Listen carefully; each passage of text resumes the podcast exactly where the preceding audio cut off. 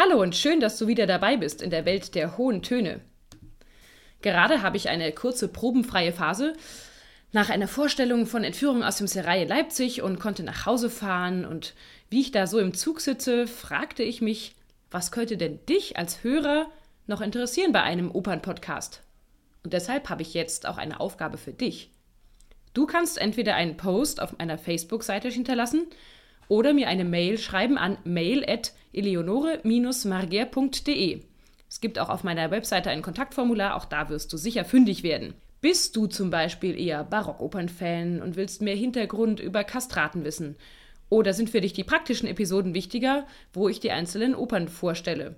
Oder bist du ein Fan der großen Romantik des Belcanto? Alle solche Sachen. Das möchte ich gerne von dir wissen. Ich bin aufs Feedback gespannt denn du hast ja jetzt schon einiges gehört über die Zauberflöte und Traviata. Die sind schon ganz schön unterschiedlich, aber es gibt ja noch viele, viele, viele Opern mehr.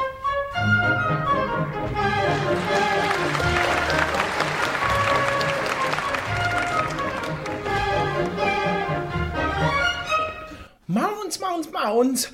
Ja, also die Zauberflöte fand ich gut. Die war so heiter, so leicht, wie so ein lockerer, luftiger Salzburger Nockel.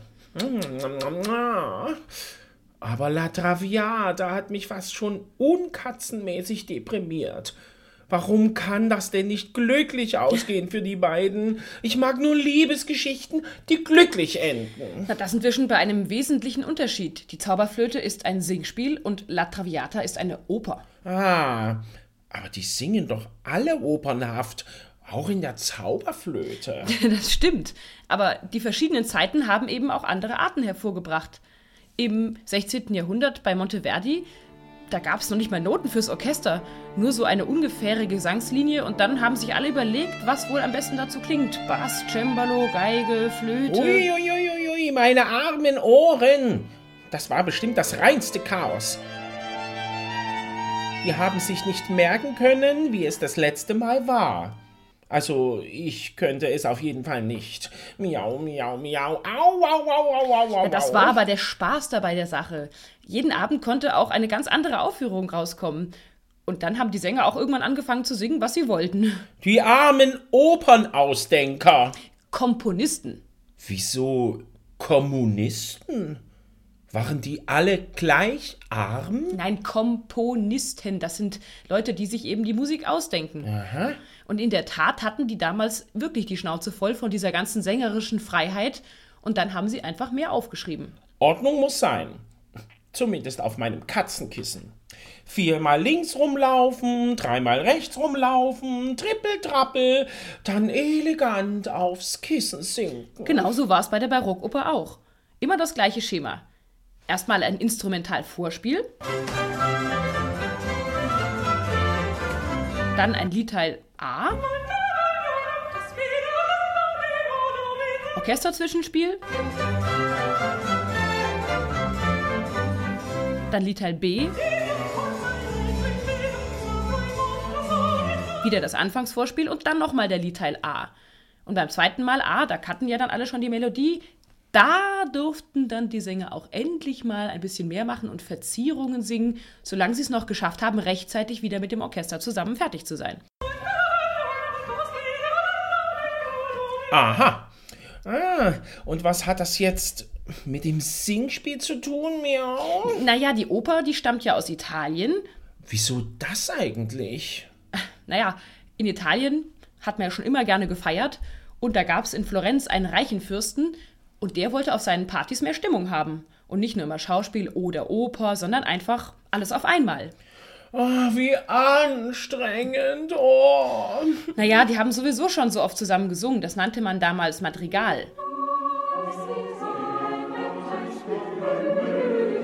Da waren dann zum Teil acht Stimmen zusammen und da konnte man natürlich den Text nicht verstehen, wenn alle auch noch verschiedene Sachen gesungen haben. Miau, miau, miau, diese Menschen. Text, bla, bla, bla. Und was haben sie dann gemacht, damit die ihn doch verstehen? Sie haben den Text nacheinander gesungen. Ah, miau. Logisch. Oder sie haben denselben Text gleichzeitig gesungen oder sie haben den Text so lange wiederholt, bis ihn auch wirklich der letzte Depp verstanden hat. Aber man hätte doch auch weiter einfach Hintergrund Plim-Plam-Musik machen können und den Text lieber reden. Ja, aber der Opernkomponist eben, Claudio Monteverdi, der fand, dass man Gefühle ja viel besser empfinden kann, wenn die Töne auch viel weiter hoch und runter gehen, als das zum Beispiel beim Sprechen der Fall ist. Das Publikum hat getobt. Ah, stimmt. Wenn Menschen sich aufregen, dann kreischen sie auch immer so laut oder brüllen. Das, ist, ist, ist, ist, das würden wir Samtpfoten nie machen. Na, deswegen sagen ja auch manche Leute, dass Singen sowas ist wie kultiviertes Schreien. Klingt auf jeden Fall ein bisschen netter, oder? Stimmt vor allem melodischer. Es waren vor allem auch die Ausstattungen beim Theater super wichtig. Es gab Bühnenmaschinen, mit denen man Rauch machen konnte, mit denen man die Bühne drehen konnte, Flugwerke, Ballett zu Pferd oder man hat die ganze Bühne mit Wasser geflutet und Seemonster dazu spielen lassen. Pfui, Wasser.